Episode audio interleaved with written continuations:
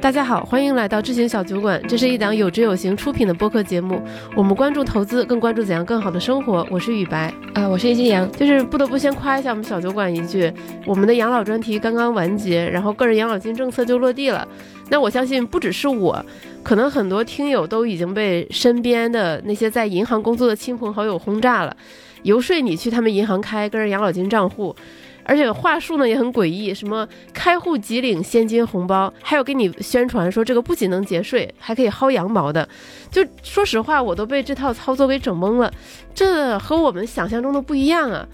然后与此同时呢，我们的后台也被大量听友的疑问给淹没了。就大家问了很多关于个人养老金账户的问题，因为理论归理论嘛，到了具体实际操作中，大家还是免不了有大量的困惑。那所以呢，我们紧锣密鼓准备了这期养老专题的番外。那在听这一期节目之前呢，我们还写了一封非常好懂的关于个人养老金的一封长信，放在了文稿区，欢迎你先看一看。对个人养老金的一些操作有一些初步的了解。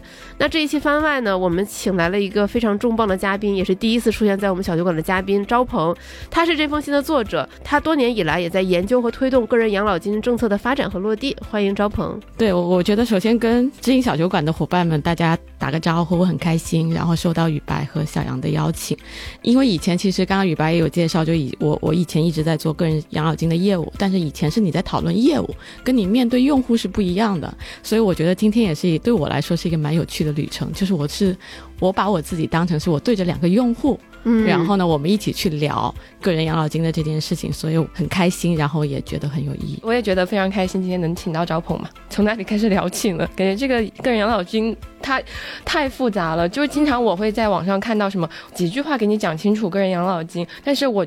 就是真的深入去学习之后，我觉得你几句话就是讲不清楚。是的，你你了解它就是会需要花很多时间的。包括赵鹏写的那一封信，看完之后你也只是入了门，它还有非常多需要考虑的维度。嗯，你看，就像我们之前做了四期节目，我们原本以为我们已经把这个事情给大家讲清楚了，但是在实际操作中，大家还会提出很多我们之前根本没有准备过或者预想不到的问题。那么今天呢，我觉得我们最开始肯定还是要从个人养老金账户你最应该注意的事情开始讲，然后。到后面再来具体回答大家一个一个的疑问，所以呢，我也欢迎大家看一下文稿区的这个时间线，我们会把我们中间探讨的每一个问题列出来。如果有你特别关心、特别紧迫的问题，你可以先跳到那个问题，先把它给听了。其实包括我自己也一样，我现在也也自己也要去回答我要不要开，在哪开，然后选什么产品，也要去给我的亲友的建议。就是我自己，在你在做业务的时候，你去设计产品也好，设计流程也好，其实你是从业务的视角去看的。但切换到用户的视角的时候，你会有非常多的个性化的问。就是有就有心，我们去发那篇文章的角度，我们就是想说把大家最需要关注的最基本的知识先告诉大家，然后你再就着你最关心的那个点。再去提问题，然后去找到你自己适合的选择吧。我我现在对于听众来说，这几天其实大家会接收到大量的关于个人养老金的信息，不管是文章还是视频，还是亲朋好友的游说。就像我刚才说的，你所有在银行工作的亲戚朋友都会劝你来开户。在纷纷扰扰的信息中，就是在招鹏你看来，就是有哪些？信息是大家最容易搞混的，就是关于个人养老金有哪些知识是我们一定要厘清或者知道的。从我自己来说，我觉得最重要的几个信息是这样的：就第一个，当我们选择去开户的时候，我们在做一件什么事情？我觉得这个是第一位的，就是它不像我们去抢抢一个什么战略配售基金或者抢一个 REITs 基金，你是在抢一款理财产品，对吧？但是当我们决定去开一个个人养老金账户的时候，对于我们每一个人，它意味着什么？我觉得是，他是在我们开始尝试为自己的养老做准备这件事情上，尝试迈出了第一步。我觉得就是可能从这个角度去想这个事情，我们后面去花时间精力去琢磨这个事情，它才有点意义，对吧？要不然我们每天其实工作很忙，你有很多事情，你有很多投资理财的渠道，为什么要去关心这个件事情呢？所以在我们的心里也会说，这是一个一辈子的约定，就是你。就会用这么长的时间维度，可能开始去考虑这件事情了。所以我觉得这个是特别重要的。如果说不是从这个角度去想，可能花很多的时间去去琢磨一年这最高一万二，对吧？有的人可能不还还不一定会放一万二，然后花那么多时间精力去琢磨这件事情，可能就不一定特别划算了。所以我觉得这个是最重要的。然后第二个就是说，那好，我考虑去为我自己的养老做一点准备了。但其实真的这件事情好长啊，对吧？小杨还这么年轻，还有三四十年才要考虑这件事情，就他真的好远。所以你一下子你做特别完善的安排啊和规划，包括我们在信里其实也没有去从这样的视角去讲，就因为真的很现实的讲，这件事情太长了。那往前走一小步，我决定要去参与了之后，那这个时候就我现在做这件事情究竟值不值得？我现在开始去做。对吧？那从所谓这个所谓的个人养老金制度来讲，它最大的激励就是税收的优惠。现在税收的规定其实最基本的就是说，你现在交进去是暂免个人所得税，投资也不收税，但是领取的时候要收百分之三的税，那就是税率可能在百分之十以上的用户，大概大家其实参与就会有有会有一些好处。具体的，其实我们后面可以再再去谈。然后另外一个其实很重要的约束。是说这个钱要你等你退休之后才要领，我觉得最起码就是可能我们在考虑，哎，我要不要去走这一步的时候，这两个信息大家应该是要先知道的。就是第一个，你的最大的优惠其实不是什么刚刚宇白上来讲的开户的福利啊，还有就是什么基金产品的费率的打折啊，我觉得那些是 plus，最重要的是这个税收的优惠，对吧？那对你来说是不是？好的，划算的，你怎么去看待这个优惠本身？然后第二个就是带来的约束是这个钱需要等到你退休之后才能领出来，会不会对你日常的用钱啊什么等等会有一些影响？啊，我觉得这两个是大家首先要要去知道的。然后第三个点，其实我觉得大家需要大概去了解的是，哎，这个个人养老金账户是大体是怎么运作的？哪里买？基金怎么去查这些信息？然后你的个税的这些税收的优惠，你最是怎么去拿到的？是我是把钱存进去了，我这个税收优惠就自然就拿到了，还是说我要去做一些什么样的操作嘛？这个过程对于我来说是不是丝滑的？所以其实之前有知有行，我们在给用户写的那封信中，我们其实就是按这三个视角在写的。就我觉得听完招鹏刚才的介绍，然后会让我想到说，他其实。背后很多设计其实都是和人的心理是有关的。就比如说，其实对于我们普通投资者来说，就是很难扭转的一个观念是，就是这个事情它真的不是一款理财产品，它是在为三十年后甚至四十年后你的人生去做一个准备。你怎么样切换你的这个思维模式是其实是挺难的。你不是在想说我买某个 FOF 或者买几只 FOF，而是想说，那我现在在做一些准备，就不管是。呃，金钱上的还是精神上的，我会希望说，三十年后的雨白，他能他的生活能更有底气。三十年前的他做了一些事情，让他现在的生活能够比较平顺。这种思维模式的切换也挺难的。这也是为什么，其实包括我也和很多朋友和用户交流，大家就是理论上知道，觉得说这事儿可能是个好事儿，但是在操作的时候就犹豫了，就一想说，哇，三十年不动。这三十年，万一我遇上了一个什么特别好的机会，一把梭，我就暴富，对吧？未来的我可能就怎么怎么样，就是他很难克服自己人性中这种对于一夜暴富的事情的这种渴望。然后另外一个事情，我觉得也是心理上的，就是人还是很容易被及时的这些正反馈给吸引。我相信这也是为什么很多银行它会给你这种，呃，开户即领红包的这种激励措施。你想，银行业。在人类世界已经存在几百，甚至可能往长了说上千年了，他们是更懂人性的，他们可能会知道说，我跟用户说。对吧？来吧，三十年后你你可以拥有一个更美好的晚年，这个是不起作用的。不如说，来吧，我给你一个三十块钱的红包。是的，其实人性就是这样。对，我觉得我们很难去改变这些。对，就是个人养老金，我觉得它很多时候它就是为了克服我们人性中的一些缺陷，所以设计的。是的，包括你看，就是税收的所现在说的这个税收的激励，它也是这样的设计效果嘛？就我现在先不收税。对吧？然后等到你领的时候，在一个相对低的税率去收啊。其实全世界，因为我们原来做了很多这方面的研究，就其实全世界很多的国家和地区的养老金也大概都是这样的一个税收激励的方式。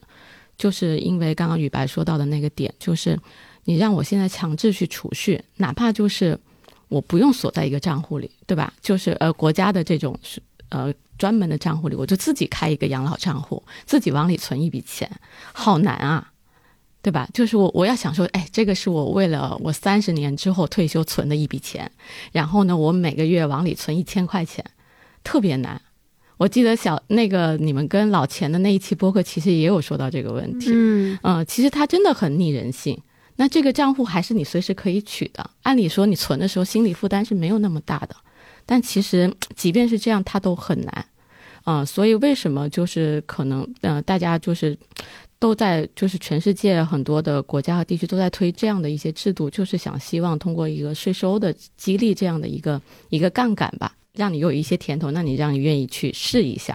那试着试着就试成了习惯，也就坚持了下来。所以包括我自己在做养老金这么长时间，我都已经接受了很长时间的教育了，对吧？养老金的长期，然后坚持是有多么重要。但是即便是这样，我们切回我是一个普通人的视角，真的你要为三十年后去准备一笔钱，这是一个很难的事情啊、所以我我自己的态度和观点就是，我也没办法去算一定要有多少钱，但是呢，至少在不影响我生活的时候，我可以做一点小的尝试。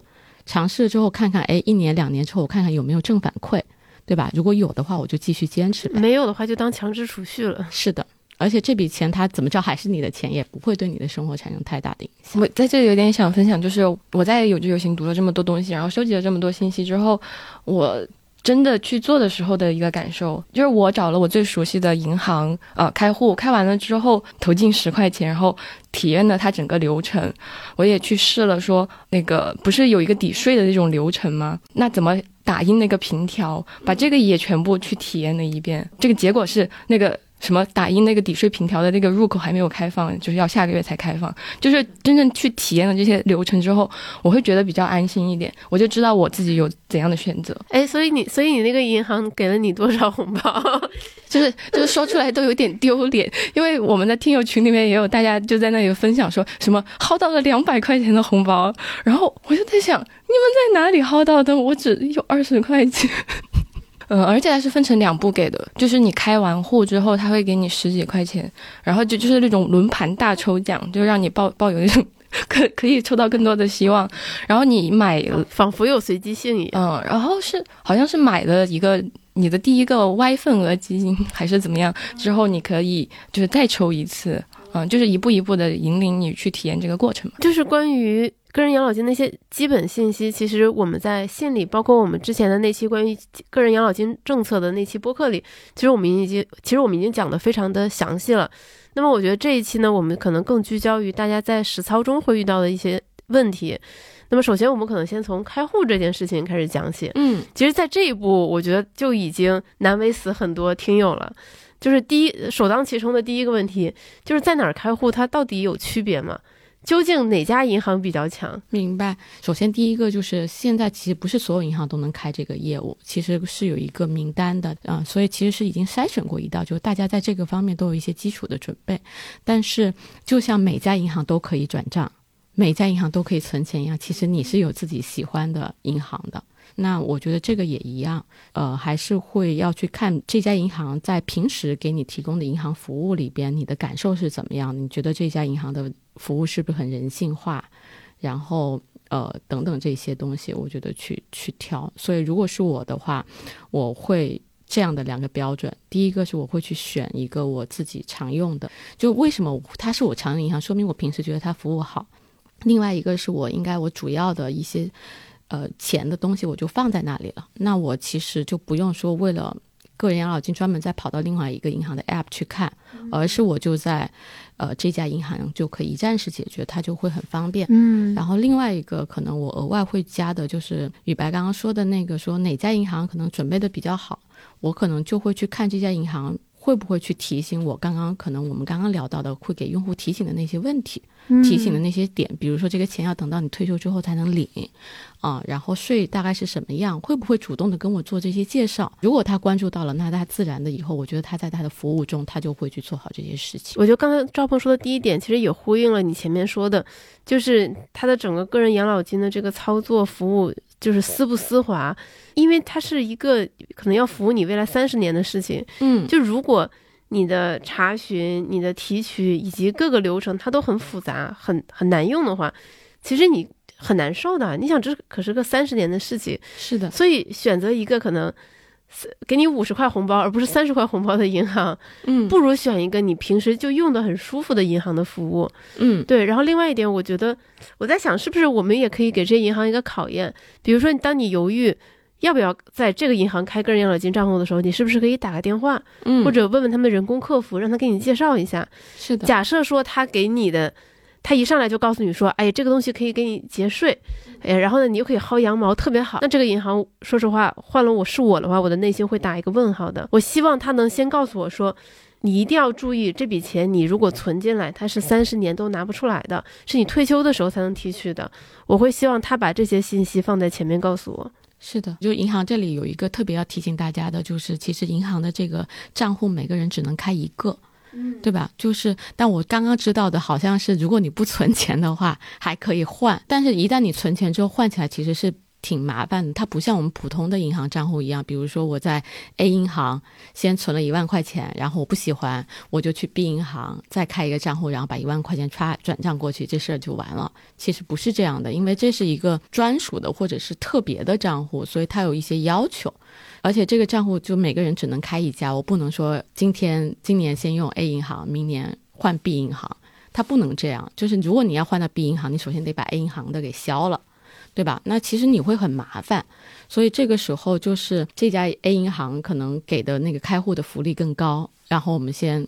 开了，存了钱进去，回头发现要换的时候，你特别特别麻烦，那就其实会很被动。然后在这期播客的开头，我也说了嘛，我说这些在银行工作的亲友们各种狂轰滥炸，就把我给整懵了，因为我觉得这是一个不太好的事情，因为大家都大家已经在市场摸爬滚打这么久了，都知道一个最浅显的道理，就是一旦别人给你许诺一大堆好处的时候，这事儿一定有诈。那大家首先这个对于个人养老金账户的这个警惕心先起来了，在正确认识这件事之前。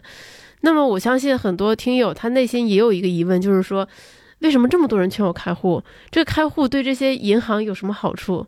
他们一定拿了很大的好处，不然也不会这么劝我开户。我觉得首先就是这个事情确实是国家一个非常大的政策嘛，所以就是从银行来讲会把它当成一个很重要的业务去推广，包括就是可能在一些其他的已经推了个人养老金的地方来看的话，这个业务未来的规模是会很大的。所以在商言商来讲，我觉得银行包括很多的金融机构，大家都会愿意就是花更多的。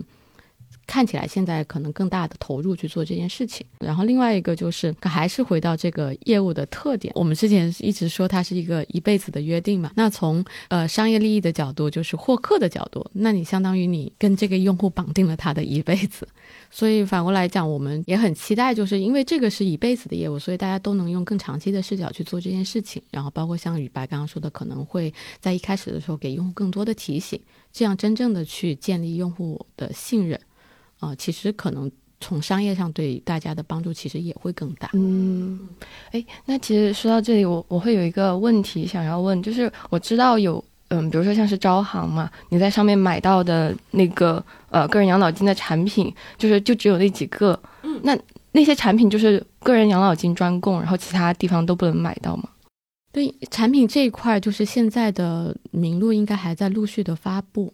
然后我们刚刚说主要有几大类嘛，第一个是银行的存款，包括还有一些养老的特定存款。那现在养老的特定存款有一些其实是你在就是不用在养老账户也能买到的。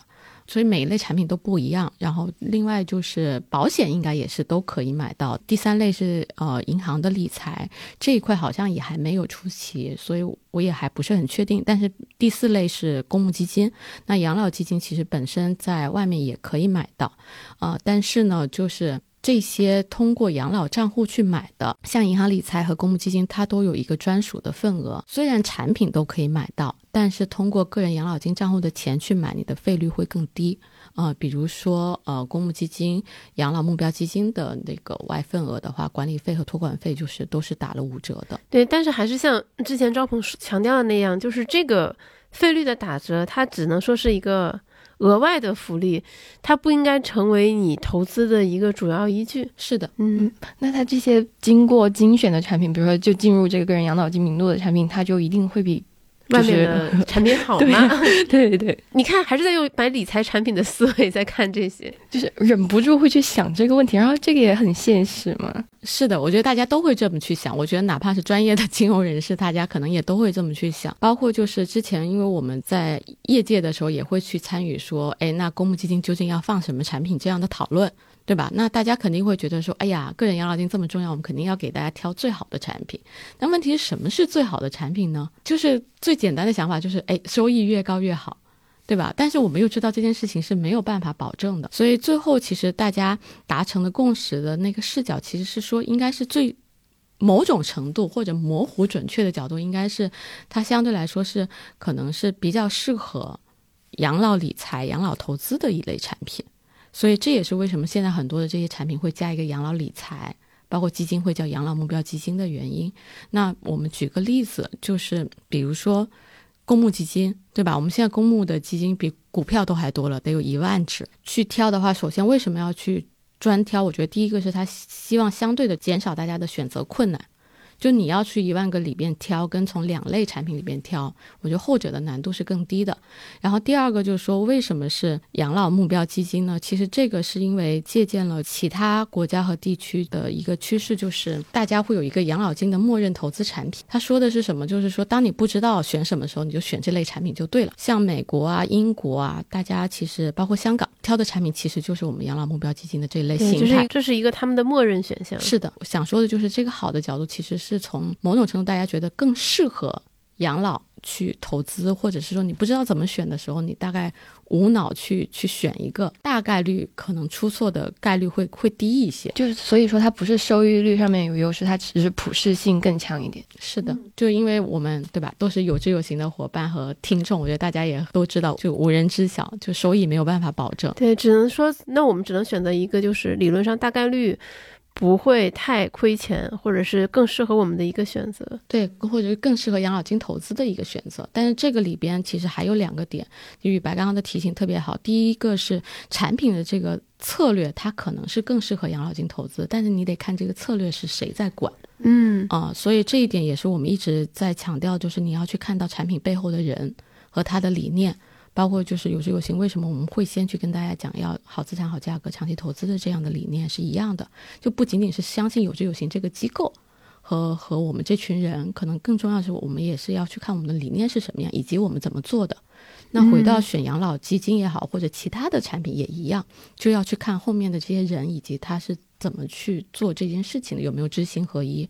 然后另外一个视角是适合自己，比如说一个非常常见的点就是。养老金其实就是一笔长钱，那其实我们知道，长钱长期投资来说的话，你是可以承担更高的那个，更用更高的权益仓位的，那去获得更高。长期来看，你有获得更好的收益的概率会更高。但是他，但是有些人他天然就他会对这种波动和亏损是短期的亏损是非常抗拒的。那这个时候可能选一个高权益仓位的产品，未必就是一个最适合自己的选择。嗯，所以还是要根据自己的情况去去挑选。哎，这个也是我很感兴趣的一点，就是其实，在我们的常识里边，高波动、风险这种词跟养老是天然相悖的。但是，如果我们换成长钱的视角，那你长钱你本身它其实就是能够承受高波动的。嗯，那么自然而然，在我看这些产品的时候，我就会有意识的去找那些。更高风险、权益仓位更高，可能打引号偏激进一点的产品，但我发现现在提供的这些产品，感觉大部分都还是相对比较稳健的，就没有真的让我眼前一亮的产品。是，我觉得这个就是刚刚雨白说的前面的那种心态，我觉得很多人可能还包括我们之前接触到的，就很多人还是会有这样的想法，就养老的钱不能亏啊，嗯，对吧？所以就这个时候可能一下子。呃，让大家去接受一个比较高权益仓位、高波动的产品，有的人就会比较担心，所以可能我我理解是应该会慢慢的去放吧。包括就是从基金业的安排来看的话，我们看到监管的规定上也会也有在讲，就是首先是放养老目标基金，然后接下来会把包括我们很多用户在呼吁的宽基的基金啊等等那些，其实是会纳进去的。包包括看到很多用户说，希望未来可以在。个人养老金账户中购买长钱账户，然后狠狠的点赞了。对 对，我也疯狂跟帖，是吧？就希望能有那么一天。就其实刚刚聊到这一点，我也想起，嗯，看到一个用户跟他聊了很久，可能聊了一两个小时吧。然后他里面提到宇白刚刚说的一点，就是普通人用养老金买基金这不科学啊，特别是在就是中国这个 A 股市场，就是 A 股不适合价投，拿的越长越赚不到钱。然后我就在想，这个也是经常在收到的一种评论嘛，就就感觉要扭转这个观念也是会需要很多时间的。对，我觉得两个视角嘛，一个是。我觉得大家是真的应该去做一下数字回测。假设你真的，比如说你九十年代入市和零零年代入市，你真的持有了，比如说十五年以上，像沪深三百，它其实是发行了十七年嘛，嗯，就你真的持有了十七年，你真的亏了吗？真的有去算过这个数字？真的有去看过数据吗？我在想，可能是没有的。另外一个是，其实我我觉得养老金它真的是一个。让我觉得很让人心动的一笔长钱，因为平时我们会一直跟用户说，就是长钱一定要是你三五年以上不动的钱，就即便我们反复强调，其实你其实你控制不了用户，他想赎回他还是会赎回，你只能告诉他说这笔钱你一定要想好，就是你五年以上你才有可能会动用这笔钱，你再去投资，但是你控制不了用户的行为，但是养老金它可以很好的控制你，三十年内你就是动不了。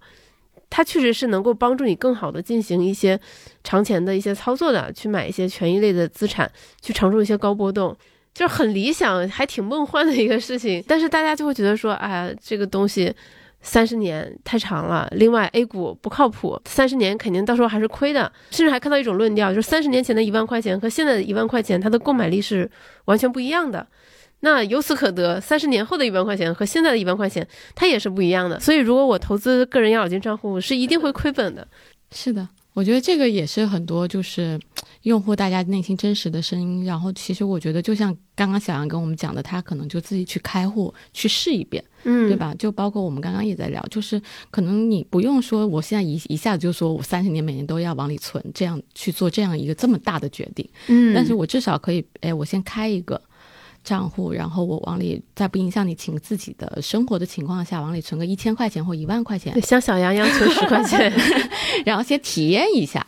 然后呢，因为只有你去体验，你才会真真正正的去关注那些数据。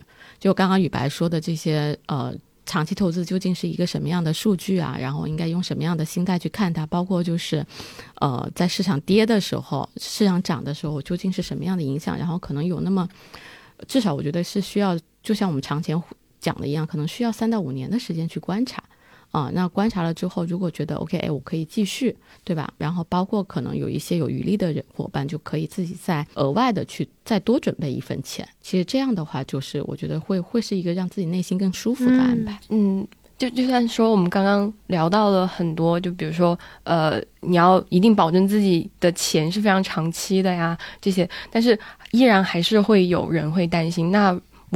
假如买的这个 FOF，它就是五年、三年、一年之后是亏钱的，我该怎么办？在这里我可以回答的一个问题是，就是这个不是说你买了一个基金，你就要一直买它，就是你是可以，就是。比如说到期之后，这个钱是会回到你的个人养老金账户的，然后到时候你可以再呃买其他的东西，不是说你买了基金你就跟它绑定死了。就刚刚我们也有聊到，就是其实首先个人养老金的投资，长期投资它会是什么样？它会有短期的波动，或者最后真的有可能到期的时候，那个时候市场真的很不好，那可能也确实有可能去亏损。这个我觉得确实是这样。然后第二个就是说，呃，但是就我们为什么大家还去投资，就是因为我们认为长期来说。还是亏钱的概率是低的。如果你投的时间足够长，对吧？然后你有很好的策略，包括有很好的机构去服务你的话，那长期其实你你能够赚到钱的概率更大。而且就是因为投了权益，虽然波动更高，短期会亏钱，但是长期来说，它可能挣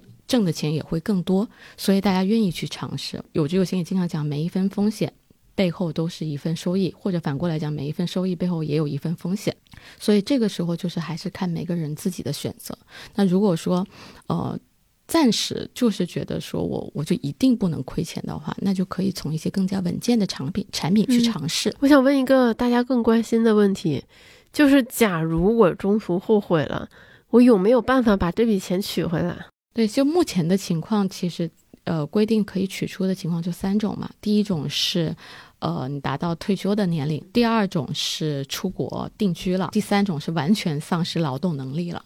就这三种情况可以把钱取出来。因为就像我们前面说了，其实现在很多机构它是用这种开户薅羊毛的方式鼓励你开账户以及存钱，我就会在想说，如果有一些可能对于整个个人养老金账户了解不够充分的一些人，他投了进去，这之后反悔了，那我觉得这个其实这个后果可能也会是我们不想看到的。是的，所以这个是其实我们反反复复在提醒，就是大家一定要注意，这个钱交进去了之后，退休之后才能领出来，就是反反复复给大家这些提醒的原因。呃，前面已经介绍了个人养老金你最应该注意的几个点，然后包括开户时我们会遇到的那些难关。那么接下来我们可能要挑战就是更进阶，也是难倒更多人的，就是到底怎么算它的这种各种税收优惠，到底适不适合自己？嗯，明白，是的，就是其实。宇白在提这个问题的时候，我脑子里也闪现过了过去很多工作的场景，我们做了很多的测算，但是坦白来讲，我现在自己都记不太清楚那个具体的公式是什么。呃，就是其实包括就是刚刚在聊天的时候，宇白也有讲，就很多美剧，呃，很多我们会看到有专门的什么税务规划师，所以就是税的这些测算其实是一个特别复杂的事情。所以回到我自己，哪怕是我自己还有从业经验的人，我可能还是。偏向用一种模糊准确的视角去做，那会怎么去看呢？就分两个部分，一个是，首先我们知道的就是收税的环节，就是领取的时候要收百分之三嘛。那我们把我们的钱分成两块儿，第一块是我们的本金，就是我们每年按那个额度最高一万二存进去的那个钱，那这个钱当期是免税的。然后呢，那如果你的税率是在百分之十甚至于更高的话，那你现在的税率是百分之十，未来领的时候只有百分之三。那如果以百分之十为例，你就多了一个百分之七嘛。呃，就是我觉得这个是一个简单的、容易算的。然后第二个部分是，呃，收益的部分，呃，投资收益的部分。那投资收益这个部分确实有一个比较，呃。让大家有点困惑的地方，就是因为我们现在其实在外面去投资其实是不收税的，很多的投资收益是不需要去交税的。但是我们在参加个人养老金之后领取的时候，收益的这个部分你也要去适用百分之三的这个税。所以这一块我觉得确实是，就是会有一些，呃，简单粗暴讲就是有一些损失吧。所以大家可能就需要综合去看一下。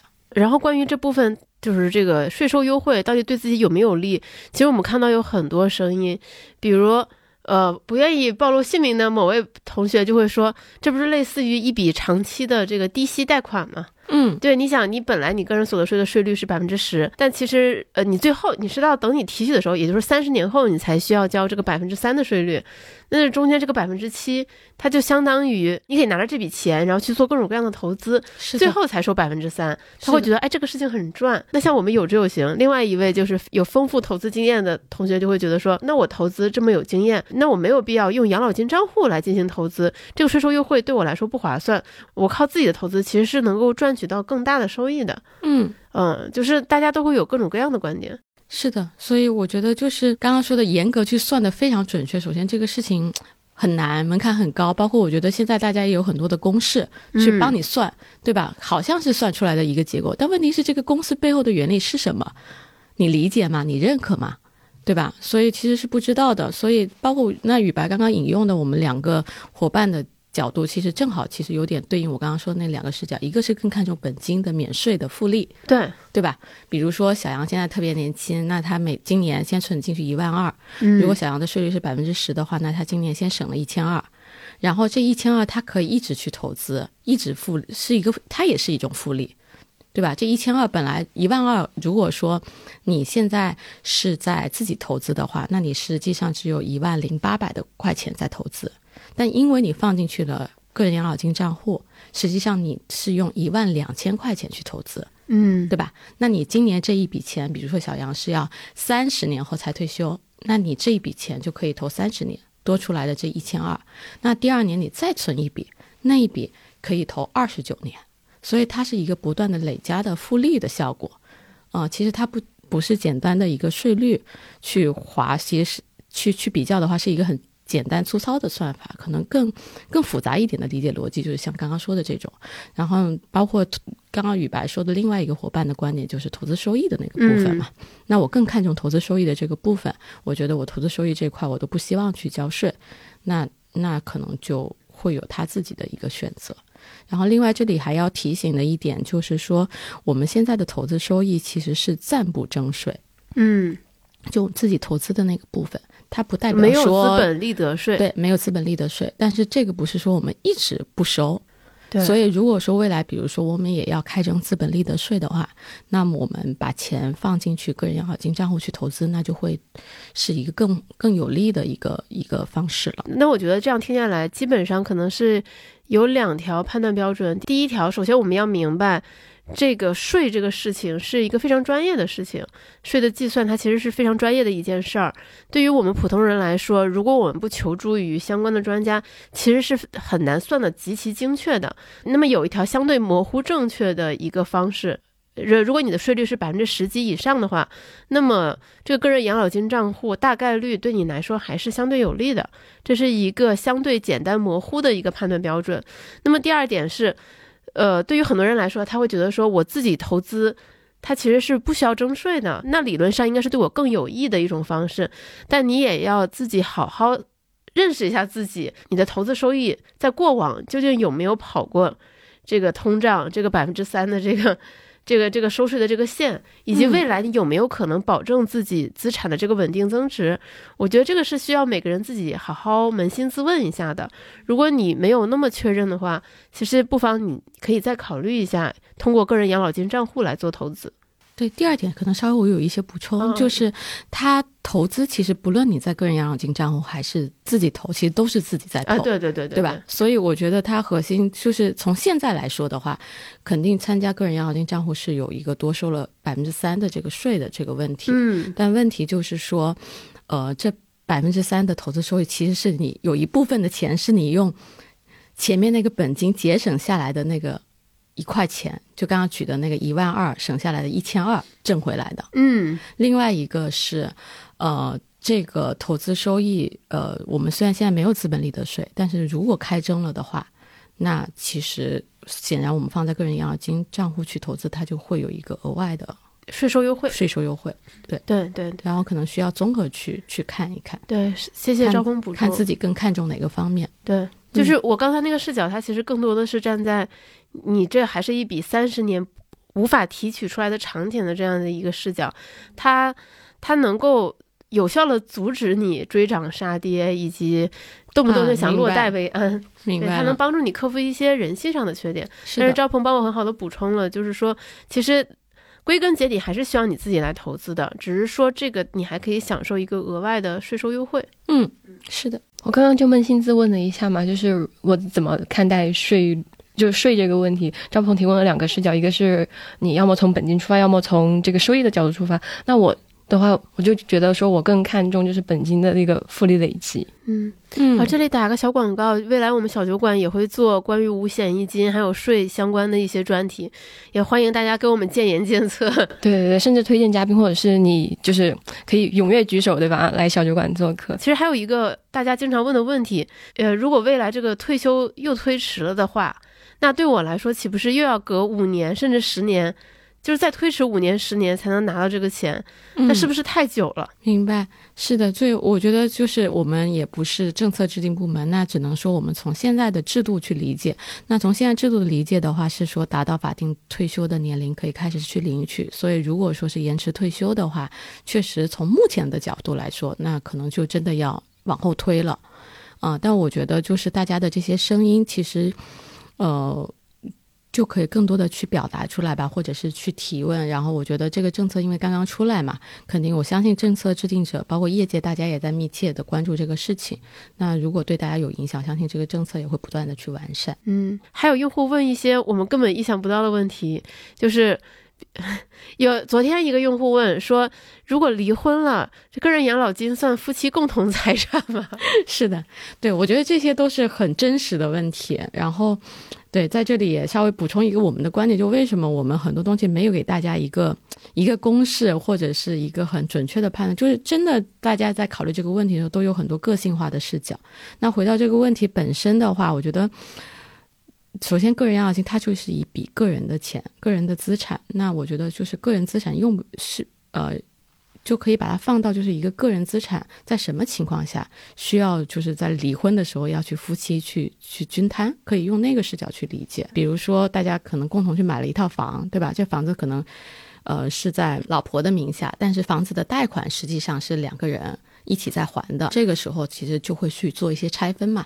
那我觉得在在这个场景下，应该也是一样的情况，就看核心看这些公款是不是都是你自己在在支出。那另外一个，我我我目前自己还没有学习到，就是在制度上在这一块有一些什么特别的规定，比如说，因为它是叫个人养老金，对吧？那这个钱就一定是我的了，它可以起到那种就是像信托那样一个财产分割的那个作用。对，目前我在制度上没有看到明确的这个说法，可能在未来遇到具体场景的话，可能会有相应的细则出来。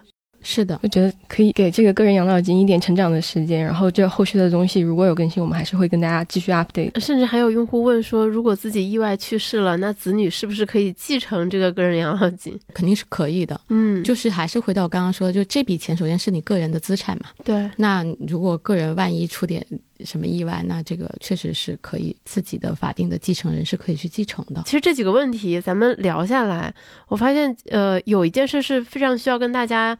反复不断强调的，就是说这个账户是你自己的，嗯。它和基本养老保险是完全不一样的事情。是的，很多人说啊，那我这个钱到时候是不是是不是像基本养老保险，就是我作为年轻人我交了，然后呢养的是现在的老年人？但其实不是这样的，就是你的这个账户它就是你自己的。对，这是两个就是两类不同的养老金非常非常大的差别。就是有有能看到一些声音说，国家推这个是不是就是因为这个养老金快花光了，没有钱，到时候是不是要挪用我个人养老金账户里的钱？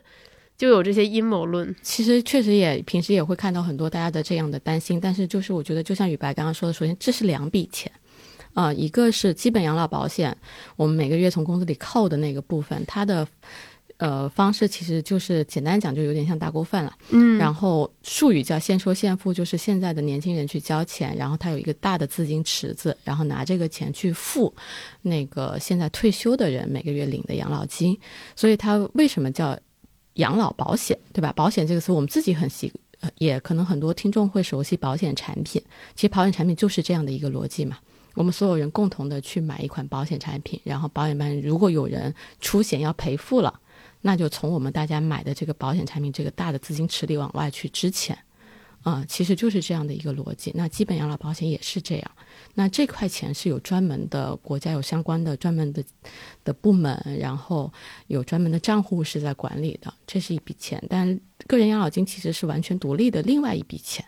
啊，这是我这个账户，就像雨白刚刚讲的，这个账户是我们个人自己名下的，然后存多少、怎么用，到了领取条件的时候怎么领，都是由我们自己去决定的。对，但是依然会有人会。质疑说，那呃，你推出个人养老金，就是因为你我等我们这一代老了之后，我们就领不到养老金了呀，嗯，啊，所以他就会觉得这个政策的初衷是，嗯，他很很不信任，嗯，所以说不会去买个人养老金。理解是这样的，就是首先我觉得举个很现实生活的例子，你看像我我妈妈她现在在领那个养老金了，然后呢，她的一个月可能领个六千块钱，对她来说，她我妈经常跟我用的词叫工资。就是我在领退休工资了，为什么？因为这笔钱跟他之前退休的工资差不多，嗯，然后他就会觉得说，哎，挺开心的，然后也没有想很多。但是你换位到我们自己，如果我们自己现在如果退休了，哪怕我们明年后年就退休，对吧？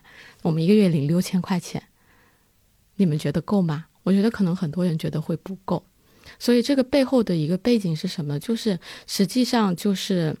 呃，我觉得刚刚小杨说的，就是大家对那个担心，包括就是，呃，是存在的啊。但是呢，另外一个点其实是说，我们随着我们现在就是大家生活越来越好，然后有很，其实我们对于每个月的资金的需求是在变大的。所以，我从我个人的理解，这是这个制度出出台最大的初衷，就是为你自己再多准备一份钱。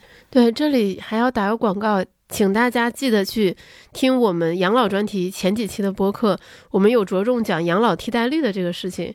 就是我们经常会有一个迷思，就是我现在可能每个月大手大脚，但等我老了退休之后，我就会节衣缩食，我也没有什么社交，我也不需要通勤，嗯，那么理理所应当，我每个月的花销会很少。但数据告诉你，其实不是这个样子的。人真的是由奢入俭难。国家的基本养老保险，它只能保证你一个基本养老，但你怎么样做到体面养老，这个真的是要靠自己，对吧？具体细节，欢迎大家再去听翻听一下我们之前的那几期节目。但是可能呃，很多人就说，那你现在这个东西推出来。呃，像我们刚刚前面也有聊到嘛，只有你的这个税率梯度、纳税的梯度到了百分之十，那其实才会对你起到作用。那剩下的一些根本就够不上这个门槛的人，那这个就不是为他们准备的制度喽。对，就很多人会说，这个账户是不是更适合有钱人，帮有钱人还避税？对，这是一个很尖锐的问题。但是就是实际上就是这个问题，其实在呃，我们老会听到养老金多支柱。对吧？嗯，然后包括听到第三支柱的概念，其实跟这个是有关系的。就是当大家在讨论考虑养老金的时候，就是我觉得包括全球，包括养老金界很多的学者，大家做这个事情的时候，他是要去当一个 package 去看的，就是有基本养老的部分，有单位呃企企业年金的部分，然后呢还有自己个人养老的一个部分，所以他要整体的去看，哎，我的这个 package 对大家是不是？呃，来说是不是更公平的？啊，那首先，所以我想讲的第一个视角，可能就是说，嗯，需要整体的去看。然后，那在这个时候，可能第三支柱确实，我们看起来确实个人所得税率越高，其实参加会越划算。但我们来看第一支柱，就是基本养老保险的部分，你每个月工资越高，你其实你交的基本养老保险是越多的，但是你的领取的水平会越多吗？会会多一些，但是跟你多交的那个部分和比例完全是不成正比的，啊，所以就是这个时候，就是说它整体上来说是一个呃相对公平的部分。就有钱的人可能就工收入更更高一些的人，他基本养老保险缴的更多，他领的时候其实会比就是收入低一些的人会多一些，但没有多非常多。啊，然后基本养老这个缴的比例是百分之二十八，其实是一个非常高的比例。就一个人如果缴，你是两万块钱的收入的话，你一个月要交五千六；然后你如果是一万块钱的话，你一个月大概可能交两千八。啊，举一个简单的例子啊，但是后面其实还有很多具体计算的东西。但是你说这两个人他退休的时候，那个拿两万块钱的人能比那个一万块钱人多一倍吗？其实可能是没有的，嗯嗯，它可能会多一点，但不可能到两倍这么多。对，然后呢，反过来，他在第三支柱，就是他就可以通过，但是从他个人来讲，他所谓的体面养老，他可能需要更多的资金，那他就可以通过参加这个个人养老的计划，帮自己多准备一个部分。那整个养老金的税收，其实他就是可能也需要去看，就是我在基本养老的这一块给了多少的税收优惠。给在在第二次数有的有有的没有，企业年金这块给了多少有税收优惠，第三次数又给了多少，然后整体的去看。嗯，那我这样就比较理解了。但但是就是对于那些，就比如说像是现在还比较年轻的人，也是比较建议他们还是为自己准额外准备一笔钱吗？还是？我觉得就是，如果说大家在呃还就是不影响自己生活的情况下，其实就可以去做一些尝试，因为就是实际上刚刚说的那个本金复利的作用嘛，小杨说打动你的那一个，对吧？那你越年轻，你这个复利的时间就会越长，其实是越划算的啊。所以这也是为什么就是有一句 slogan 叫“养老要趁早”，嗯，就是包括我们自大家很多都是做长期投资的人，就是那个长长的血坡特别重要。那你参加的越早，那个长的血泊就就就更长嘛。然后另外一点是，就是说我们其实我觉得最开始都是先去尝试找到适合自己的方式。我觉得所以为什么也鼓励大家，如果不影响自己生活情况，可以去做一点尝试。我也觉得这也是背后的一点考虑，就通过这个事情去想想说，哎，去尝试长期投资这件事情。对，就因因为其实。我们小酒馆有很多听众都比较年轻，比如说还在学校或者是刚工作，然后大家学习投资的热情也很高。当大家了解了个人养老金政策的时候，也确实我们也看到了一些牢骚，说感觉自己好像不配开个人养老金账户，因为还没有到百分之十的那个梯度嘛。但是我们换个角度想，因为你很年轻，你未来的收入大概率肯定还是在不断的增长的。没有人会在年轻的时候诅咒自己未来的收入不增长，对不对？你未来的收入达到百分之十的这个税率。率水平是大概率的事情，那么你不妨可以从现在开始了解这个个人养老金账户，它究竟是怎么样的一个运作模式。就像小杨一样，你可以先投十块钱看一看，体验一下全流程。是的，其实还有一个我经常看到的疑问，大家会在纠结，我是什么年龄开个人养老金账户更划算？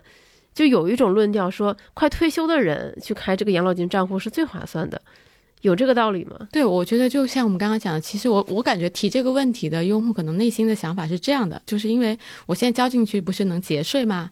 然后，但是这笔钱要锁到我退休的之后才能领出来。我现在就是，哎，我们比如说我现在五十八岁，六十岁退休，对我就能节两年的税，然后呢，六十岁之后就可以开始领钱了。我这个钱其实又不会锁很久，对吧？所以我就赚到了。我觉得这是一种思路，确实也也也是这么算，他确实也是赚到了。但是另外一种情况，就我们刚刚跟小杨在聊的，就是本金的复利。对吧？如果你越年轻参加，我刚刚说的举了小杨的那个例子，三十笔钱，那你有三十笔钱都可以免税。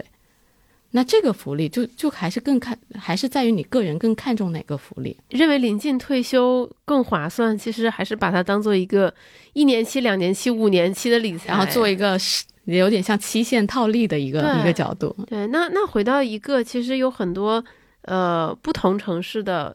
听友们问问我们的问题，就他们所在的城市可能还没有开这个个人养老金的试点，他们就会问说，如果我所在的城市还没有开，或者我干脆不开的话，那我会错过什么吗？我觉得这个就是现在是先在三十六个城市做叫先行城市嘛，主要是因为这个事情它很复杂，然后包括就是有银行啊，然后要上产品啊，然后让大家去开户啊，然后还有税收抵扣，可能它需要先在这些地方先先。转起来，转完之后，我相信很快应该也会退到其他的城市，所以其实也不会错过什么。那你反而可以借这个窗口窗口期，更好的观察谁表现的比较好。是的，嗯，是的。但如果你不开的话，那你可能就会错，你错过的可能就是我们前面说的这些税收优惠，或者是一个能够帮助你强行。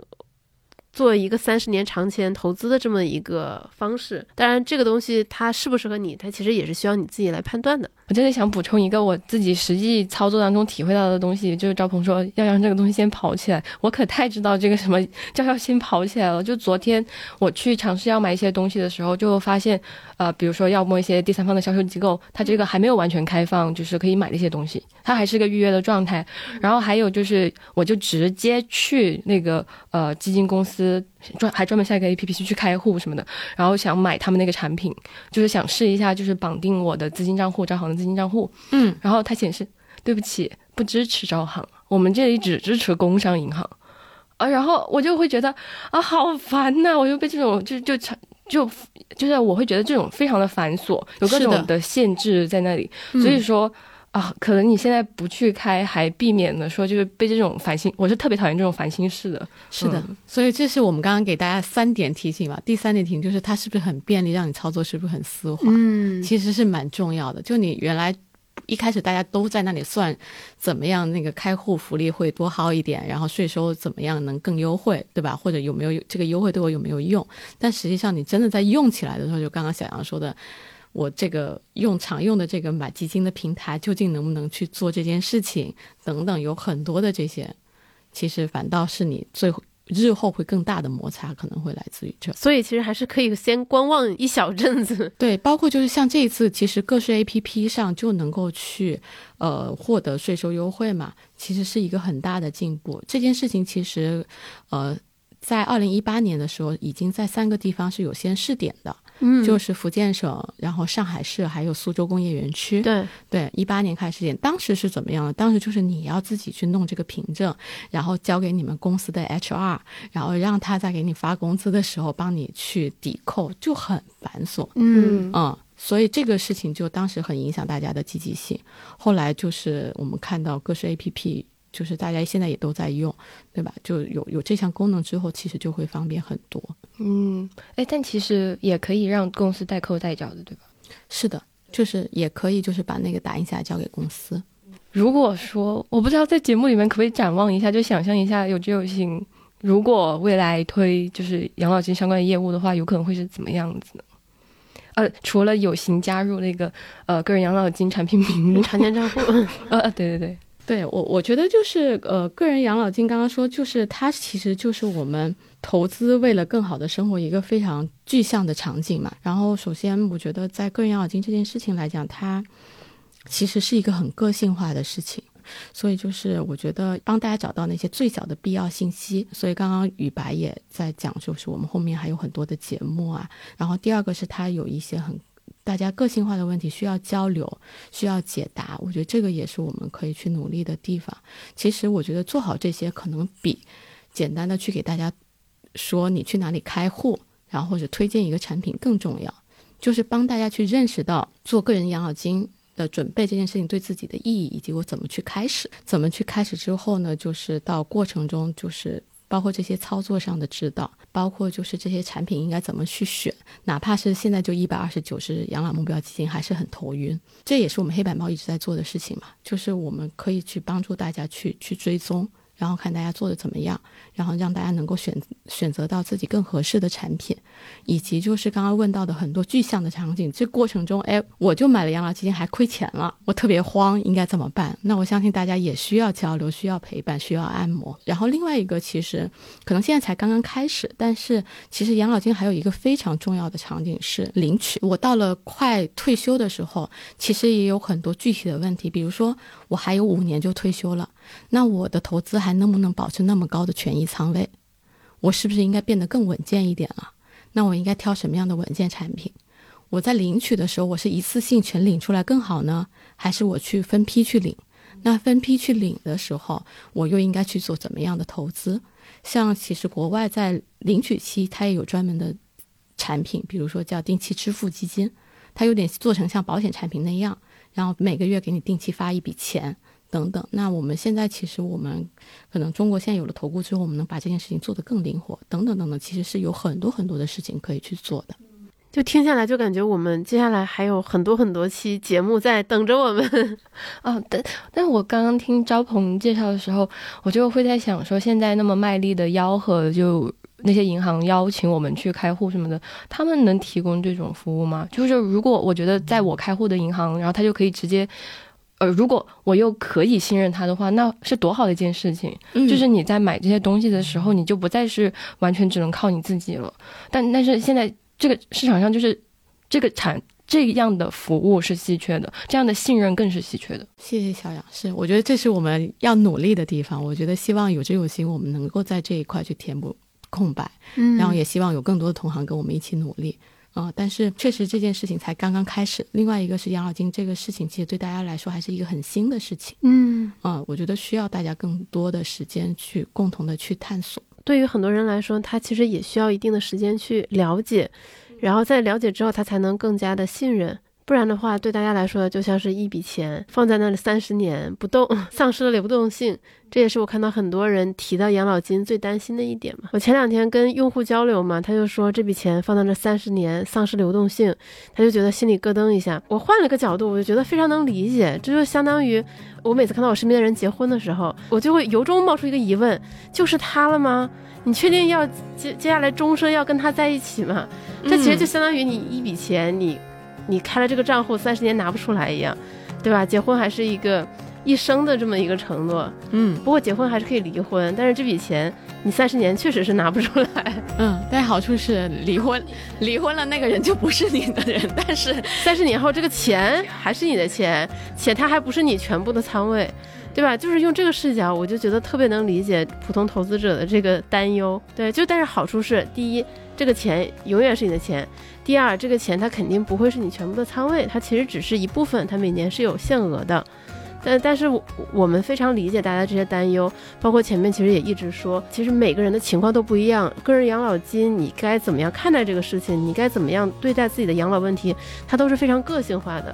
这也是我们制作了这么多期节目，有文章有音频，可能未来还会有视频等等等等，用这些方式来跟你不断的聊这件事情的原因。特别感谢赵鹏，就是可能。未来还得继续保持学习，然后对他还得继续保持观察。嗯，好，感谢周鹏，我们这期节目到这里结束了，拜拜，拜拜。以上就是本期节目的全部内容。如果你喜欢这期节目，欢迎你分享给同样关注个人养老金的亲朋好友。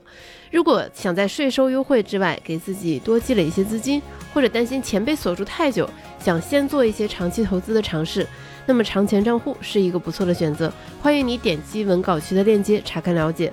如果你想进一步学习投资，欢迎你下载有知有行的 APP。最后，如果你对个人养老金还有其他的疑问，欢迎你在评论区给我们多多的提问和留言。我们下一期再见。